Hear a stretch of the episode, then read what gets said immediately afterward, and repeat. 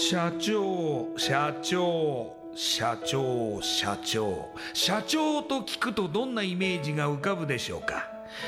近寄りがたい偉い人それとも百戦錬磨？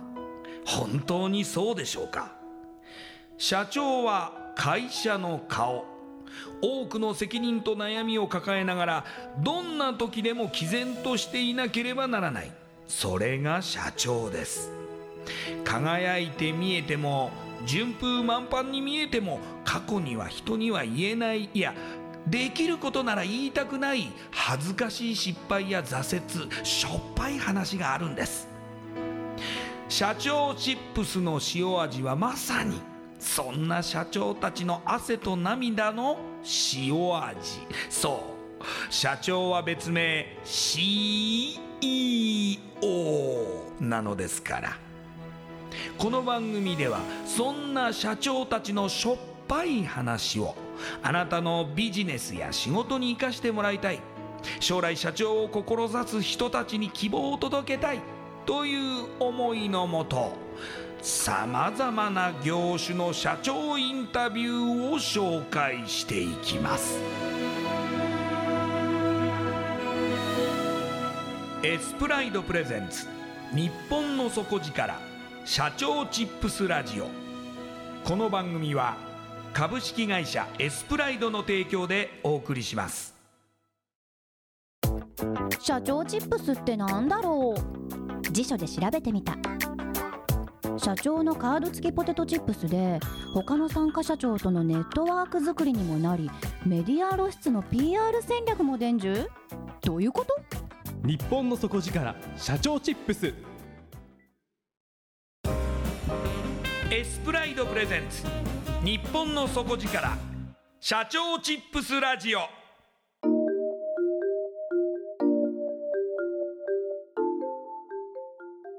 エスプライドプレゼンツ。日本の底力社長チップスラジオ。こんばんは。社長応援ナビゲーターの西川真理子です。今夜のゲストは株式会社ウィズペットファミリー。代表取締役吉田達也さんです。吉田社長よろしくお願いします。よろしくお願いします。ではまずはじめに私の方から吉田社長のプロフィールご紹介させてください、はい。えー、1972年東京のお生まれです。大田区の大地主で不動産事業を営んでいたお父様から30億円の借金があることを告げられ借金を返済し1999年に、えー、先祖代々の土地を守るために会社員を経て27歳で、えー、起業を決意されます。14年かけて借金を返済し、えー、現在は牛助などの飲食ブランドで、えー、東京神奈川を中心に8店舗を展開中です。インターネットの牛助ワンショットブログではお店のメニューやお客様として訪問されたペットの写真などを掲載していてとても人気があるということです。えー、会社では、ペットを家族と考えユーモアと思いやりを持ちペットと共生できる社会と豊かな生活を創造していらっしゃいます。それではこの後吉田社長の汗と涙の塩味エピソードに迫っていきましょう。吉田さん。はい。あのたくさん聞きたいことがあるんですけれども、はい、はい、あのもともと大田区の大地主のご家庭ということで、はい、割とその幼少期ってどんなふうに育たれたんですか？はい、えっ、ー、とですね。まず、まあ、生まれて、えー、えーと私兄弟4人兄弟なんですけど、はい、で私長男でで、えー、と全員男で4人なんですね。はい、賑やかそうですね。はい、あの本当にまあ男だらけのまあ家庭で育ちまして、はい、あのまあ本当にありきたりなんですけど、あの全員小学校からこう私立の小学校に入るっていう家庭に過ごしていました。えーえーはい、で、あの小学校からあのなんていうんですか、電車に乗って学校に通うっていうまあ、こうことをしてたので、えー、あの比較的こう地元の人たちがどうだとかっていう生活じゃなくて、はい、あの誰々さんちのお父さんはどこどこの会社の社長だとかなんかそういったような環境で育ってきたっていう感じですかね。えーえー、いやですからもう大地主でしかもお父様が不動産事業を営んでらっしゃったということで、はい、豊かな生活を送られてたのに、はい、突然ですよねその30億円の借金があると。はいあのちょうどそれ言われたのが私二十歳の時でして、はい、であの皆さん、まあ、大学行ってる時ってそうだと思うんですけど、えー、まあ、勉強しないじゃないですか。まあそういう大学生が多いですよね、はい、で、まあ、私も当然あの、まあ、だらだらとした生活をしているところで二十、まあ、歳の時に、まあ、その二十歳になったっていうことであの父親から急にまあ呼ばれることになるんですね。えー、であのその吉田社長一人だけ呼ばれたんですか、実は私と私の弟が呼ばれて2個下2番目の、はい。はい、でそのうちの弟は18歳だったんですけど、えー、でその時にまあ呼ばれてあの実はまあ借金があるんだと。で借金があるんだけど金利だけは、えーとまあ、なんとか払っていけると。でその金利ってどのぐらいあるのって話をしたら月に1000万払ってるって話をしててあそうなんだみたいな話をして、えー、ああそうなんだとはなりませんでしたけど今私。で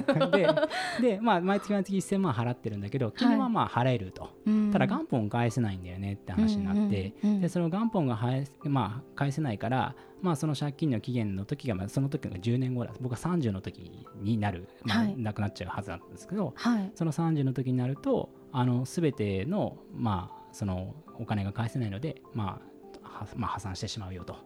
土地も取られてしまうしということです。よね。はい。はい、っていうことを告げられまして、まあ、そこで考えるわけですよね。あの当然勉強なんかしてないですし、はい、えーと、今までこう、まあ、アバイトすら多分してなかったと思うのであのどうしたらいいのかとか。でこともすれば私の借金じゃないので、あの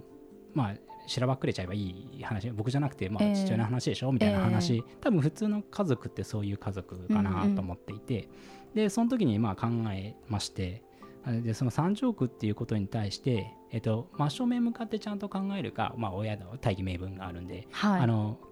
考えてあげるかそれともあの、まあ、しらばっくれてしまうかまあ、どっちかにしようかって話で、まあ、うちの弟と話をしてて、はい、あのせっかくだから、まあ、その30億っていうのをまともにこうこう向かい向かあの向かい合ってみたらどういう結果になるかどうかちょっと試してみね遊びでみたいな話でちょっと遊びでやり始めたっていうのが、えー、あの一番最初の。あのそう向き合う衝撃的な兄弟の会話の展開ですけれども。そうなんですね。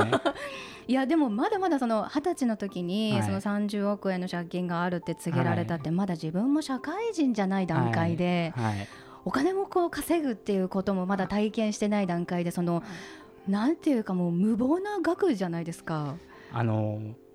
確かにあの今考えるとそうなんですけど、はい、あのその当時はあの父親の困ってる顔を見た時にあのこのままだと、まあ、おふくろにはその時何も言ってなかったんですよ。ええ、で、まあ、父親が内緒にしてて、まあ、それを一人で抱え込んでる父親を見てなんかまあ一長男としてとか、まあ、男としてみたいなところであの、まあ、何かサポートができるんだったらまあいいかなっていう感じで、まあ、こう向き合い始めたっていうのが最初ですね。うんまあ、ご自身としてやはりその、うん、先祖代々のこの家系、ねはい、そして土地を守るために、はい、やっぱ何かしなければならないというところで、はい、その働きながらもいろいろ考えを巡らせていって、でその決断をされたのが27歳。えーと、いろいろ紆余曲折はあるんですけど、はい、まあ、そもそもその二十歳であのその告げられた時にあまず、まあ、親からお小遣いみたいなことはまあまずもらえないなと、うん、っていうことをまず、まあ、分かるって分かるじゃないですか。はい、でそこからまあお金をどう稼いでいったらいいのかっていうことを真剣に考えて、まあ、アルバイトしてみたりとか。あのいろいろ考えたんですけどあの極論なこといくと最終的には、まあ、借金のことも踏まえて自分で起業しなきゃいけないなっていうのはもう大学生の頃から考えてたことで、あのなので、まあ、就職の話も出てくるんですけどもあのそもそも、えーと、働くってことの起点が、えーと、どこかのいい例えば会社に就職をするとかどっかの安定した企業に入るとかっていう仕事感じゃなくて、えーと、自分で何かをやることによってそれ以上のことを生み出せるものっていうのが僕の仕事感っていうのがこう培ってきたっていうんですかね。っていう感じだと思います。いやそれにしてもそのもともとその名門私立の学校に通っていらっしゃって、名門じゃないんですけどね。いや でもでも本当にその不自由ない生活の中で育ってきて、いきなりその借金っていうものを二十歳で知って背負うかもしれないってなった時に大きく人生観変わりそうですけどね。そうですね。あの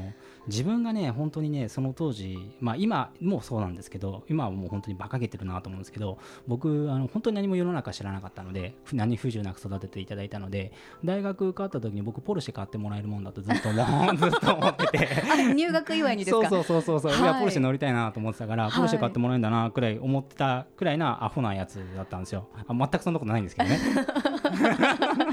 いやそこからの転換ですもんね。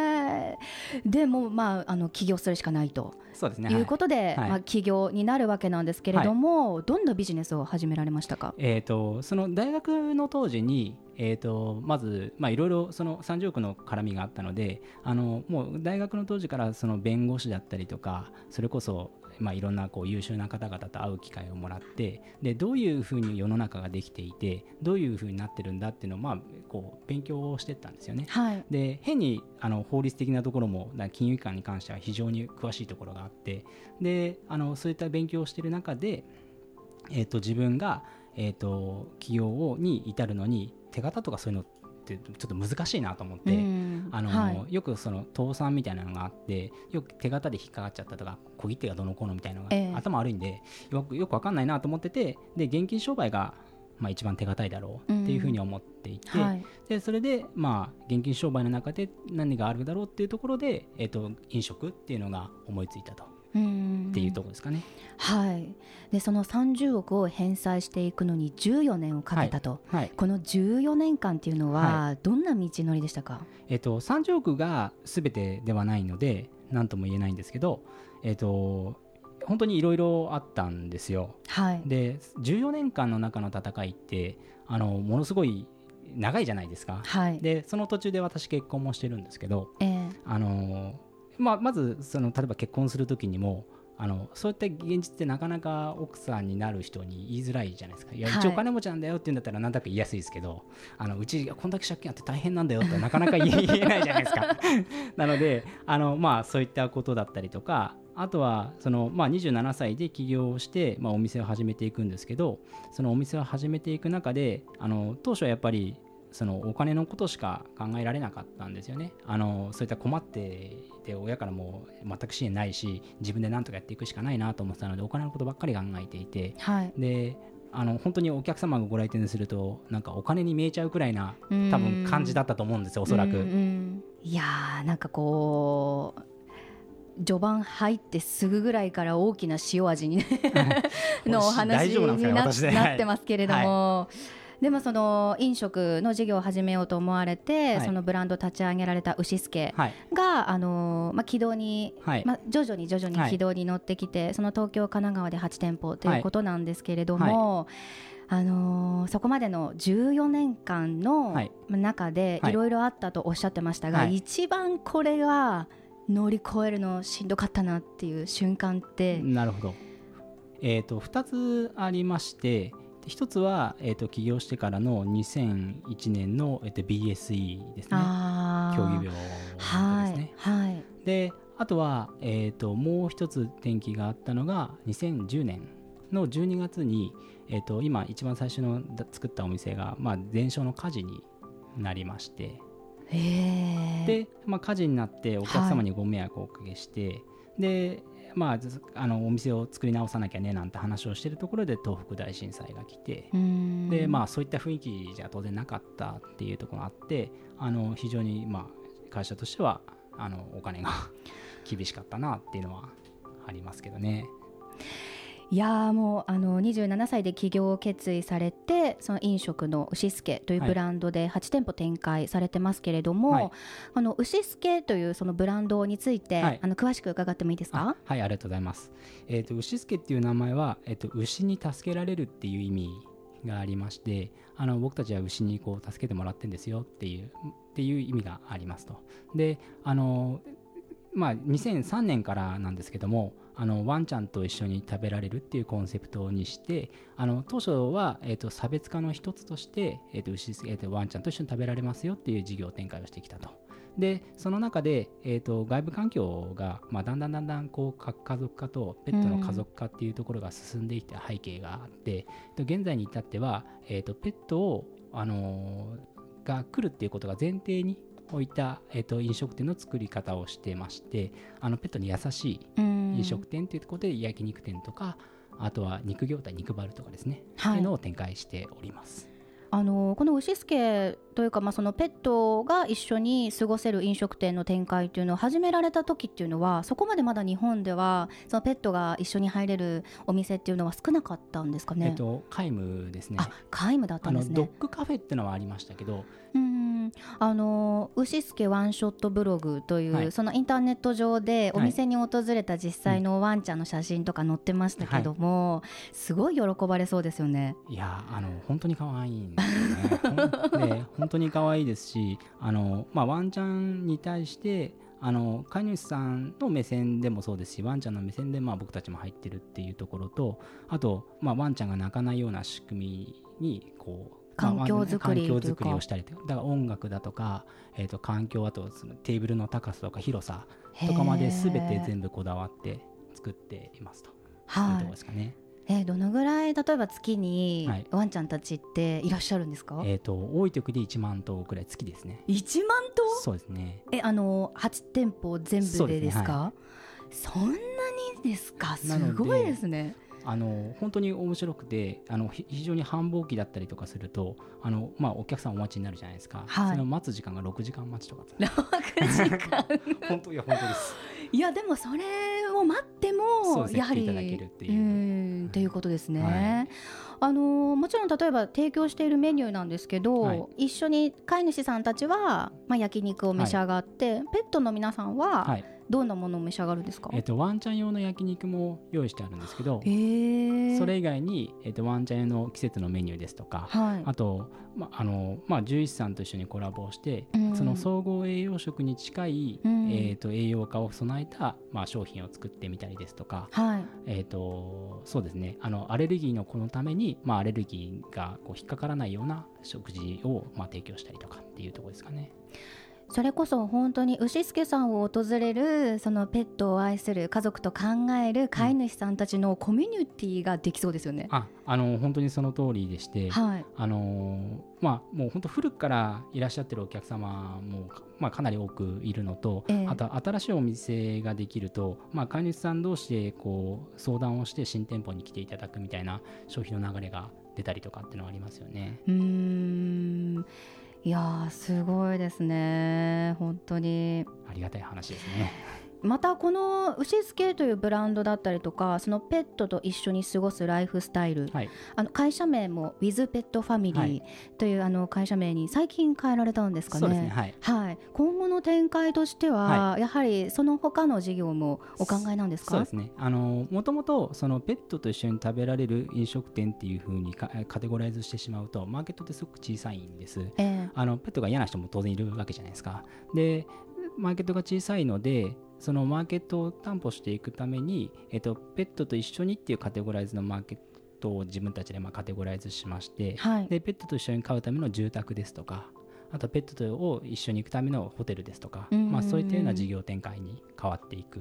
予定です。あえてそのウィズペットファミリーさんが進出したいと思っているカテゴリーってありますか、はい、あえてレジャー産業ですかね。レジャーですね、はいあのペットと一緒になんとかってやっぱあのうちにご来店されるお客様って思い出だったりとかするんです。で誰々ちゃんとあの外食に行ったっていう思い出を作ってあげる。で思い出をどう作ってあげるかが僕たちの想像するところであってあのすごく面白いのがあのうち僕たちでワンちゃんの誕生日とか全部、まあ、もらってるのいただいてるので、はい、あのワンちゃんの誕生日にこう DM を出しているんですね、えー、誕生日の1か月前になると。で、ねはい、ある時に担当者にそのワンあ私の知り合いがそのワンちゃんがお亡くなりになっちゃったのでちょっと DM 出すのやめた方がいいんじゃない？かわいそうだから。みたいな話をしたらいやダメなんですよ。みたいな。担当者に言われてななんでダメなの？って話をしたらあのその時の、えっと、思い出があるからワンちゃんはあのその飼い主さんは遺伝を持ってその誕生日にうちに食べに来ていただけるっていう話をしてて面白いですよね。でその時の楽しい思い出っていうのが忘れられなくてでその時の元気な写真が僕たち、まあ、写真撮ってるわけじゃないですか。っていうのを見ながらやっぱりあの時はこうだったよねって言ってまたそのちょっとすると新しい子が入ってくるみたいなっていうなんか面白いこう流れとすごい素晴らしい流れですかね。いやもう食べ物を提供している場所ではなくて、ね、思い出を提供している場所、ね、ということですか？そうだと思いますね。はい、なのであの非常に僕たちからすると、まあ、先ほど言ったように定義としては家族として考えているのであのお子さんと全く変わりがないんです。あのなのであの例えばご来店された時も一ワンちゃんっていう意味じゃなくてお客様として、まあ、扱ってますので、あのそこら辺はなかなかまあ、楽しいところっていうんですかね、えー、はい、かもしれないですよね。あのペットと言ってもいろいろな種類がいると思いますが、はい、ワンちゃん以外も訪れられるんですか？最近はカワウソとか。カワウソ？とか。あとはヤギですとか。ヤギ？あのウサギとかも来てもあんまびっくりしないんですよ。ウサギ？いやいやでもあんまびっくりしないです。もうあんま普通すぎちゃって。びっくりしますよ。あのあとは結構そうですね。あのぶあのミニ豚も来たことありますし。へえそうそうまあ本当にいろんな感じですね。もうちょっとした動物園みたいな感じですね。みんないい子なんですよ。うん。いやでも一回本当に行ってみたいような。多分異空間だと思うので、うん、ぜひぜひ。いや面白いですね。いや本当にその、まあ、ペットと一緒に過ごすライフスタイルっていうところの、まあ、人々の生活だったり市場を開拓するっていう、まあ、夢を持ってらっしゃると思いますが、はい、もう起業した頃には全く考えてらっしゃらなかったっていうか、ね、こういう展開も、うん、まあ、予想してなかったと思いますが、あの起業したいっていう若い人とか、うん、もう社長になりたいっていう人とか、うん、まあ、とにかく何かわからないけどなんかバイタリティにあふれていて、何か自分でやりたいんだって思ってる方いらっしゃると思うんですが。何かこう吉田社長のご経験からアドバイスをいただけますかね？あの結構あれなのは自分の退路を断っちゃうってすごく大事だなと思うんです。あので退路を断つことによってまた新しいものがちゃんと得られると思うのででそこでやっぱり自分を信じるっていうところがいいのかなと思います。うんいや本当にそのペットと一緒に暮らしていくっていうところの新しい展開、とても楽しみにしています。はい、はい今夜のゲストは株式会社ウィズペットファミリー代表取締役吉田達也さんでした。ありがとうございました。ありがとうございました。インパクトのある PR がしたいけどどうしたらいいのか？採用の時学生の印象に残せるようなものがあればな。社長同士のつながりを作りたいんですけど社長さん悩んでいませんか？その悩み解決しましょう。日本の底力社長チップス